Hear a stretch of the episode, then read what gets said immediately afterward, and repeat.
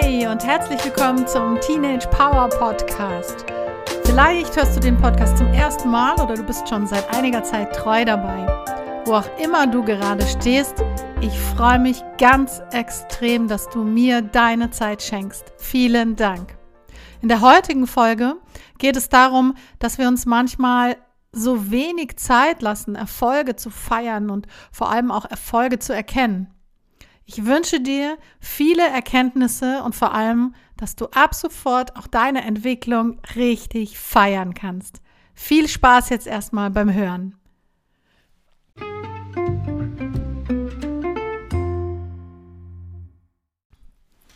Die Idee zu dieser Folge ist entstanden, weil ich in den letzten Monaten im Grunde ständig dabei war, meine Komfortzone zu verlassen.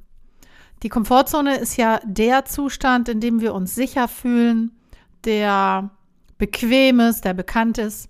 Das ist im Grunde ja nichts Schlechtes. Doch wenn wir immer da bleiben, wo wir stehen, ohne die ein oder andere Herausforderung anzunehmen, dann bleiben wir in unserer Entwicklung und vor allen Dingen in unseren Möglichkeiten begrenzt. In den letzten Monaten habe ich viel dafür getan, diese Zone immer wieder zu verlassen. Ich habe Neues gewagt, Dinge, die ich zuvor noch nie gemacht hatte und vor allen Dingen Dinge, die mir eine Scheißangst gemacht haben. Meine ersten Schritte waren ja, mich in Form meiner Stimme in diesem Podcast zu zeigen. Oder das, was ich weiß, in einem Buch für Teenager zu packen und das zu veröffentlichen. Und kaum war das erledigt, habe ich gedacht, okay, jetzt muss ich mehr machen. Dann kam eine Anfrage, ich sollte ein Werbevideo für einen Kurs machen, den ich dann halten wollte und sollte. Video. Okay, Podcast war ja noch in Ordnung, da ich mich an meine Stimme gewöhnen durfte, aber Video? Ich wusste, ich bin da sehr kritisch mit mir selbst und die Produktion hat dann auch echt lang gedauert. Aber ich habe es gemacht. Dann kam gleich ein Online-Webinar mich also live einer breiten Masse zeigen und einen Vortrag halten. Dann kam die Planung zu dem dazugehörenden Kurs. Und zwischendrin dachte ich dann auch schon, puh, aua ja, ich bin echt am Limit. Es ist ja nicht auch so, dass die Schule meine vollste Aufmerksamkeit fordert und eben auch bekommen soll. Und vielleicht merkt ihr das ja auch, dass wir einfach gerade eine richtig verrückte Zeit haben. Und Anforderungen haben sich geändert und haben sich verstärkt. Ihr glaubt gar nicht, wie erleichtert ich war, als klar war, dass dieser Kurs, für den ich unglaublich viel Zeit noch investieren hätte müssen und alles eben neben dem Job in der Schule, als der abgesagt wurde, weil sich nicht genügend Menschen dafür angemeldet haben. Einerseits natürlich echt hart, weil ich da so viel Mühe und Engagement reingesteckt hatte. Und andererseits habe ich gemerkt, dass ich mm, den einzelnen Schritten aus meiner Komfortzone raus eben nicht ausreichend Aufmerksamkeit geschenkt hatte.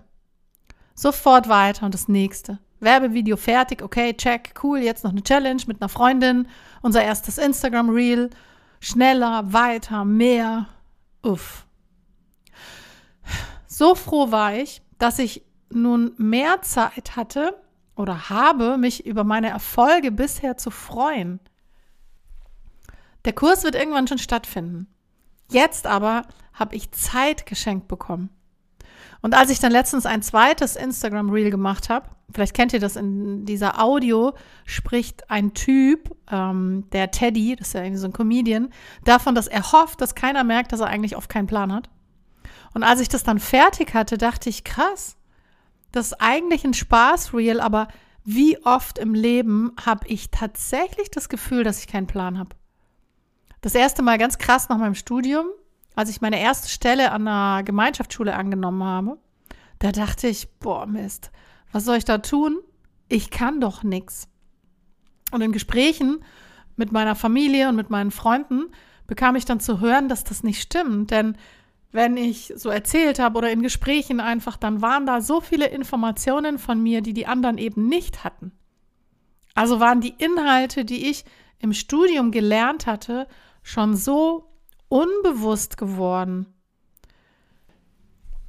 In der Entwicklungspsychologie gibt es ein Modell, demnach ist eine Entwicklung von unbewusster Inkompetenz über bewusste Inkompetenz zu bewusster Kompetenz hin zu unbewusster Kompetenz gibt.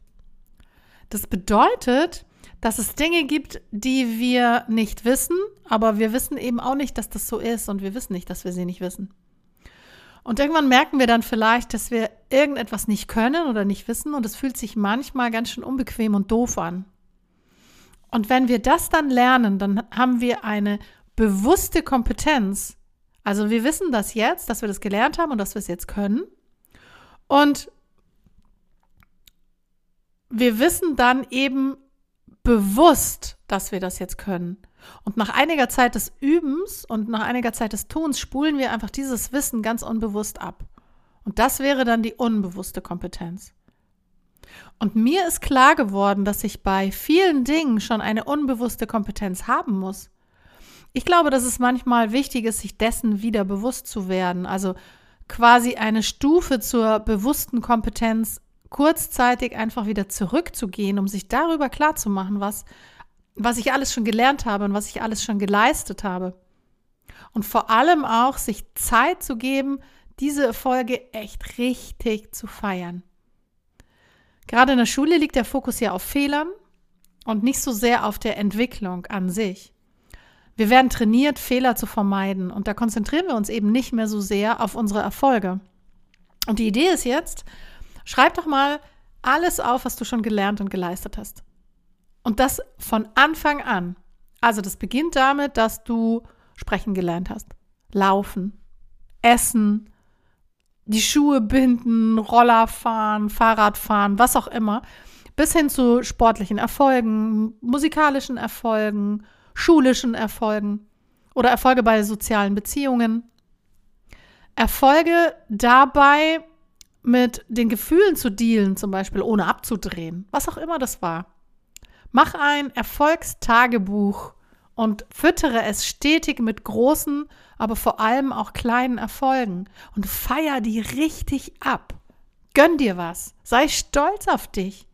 Genieß diesen Zustand, solange du kannst und willst und renn nicht gleich weiter zum nächsten Projekt. In diesem Sinne, ich wünsche dir jetzt ganz, ganz viel Spaß bei deinen Erfolgen. Danke, dass du da bist. Deine Pam.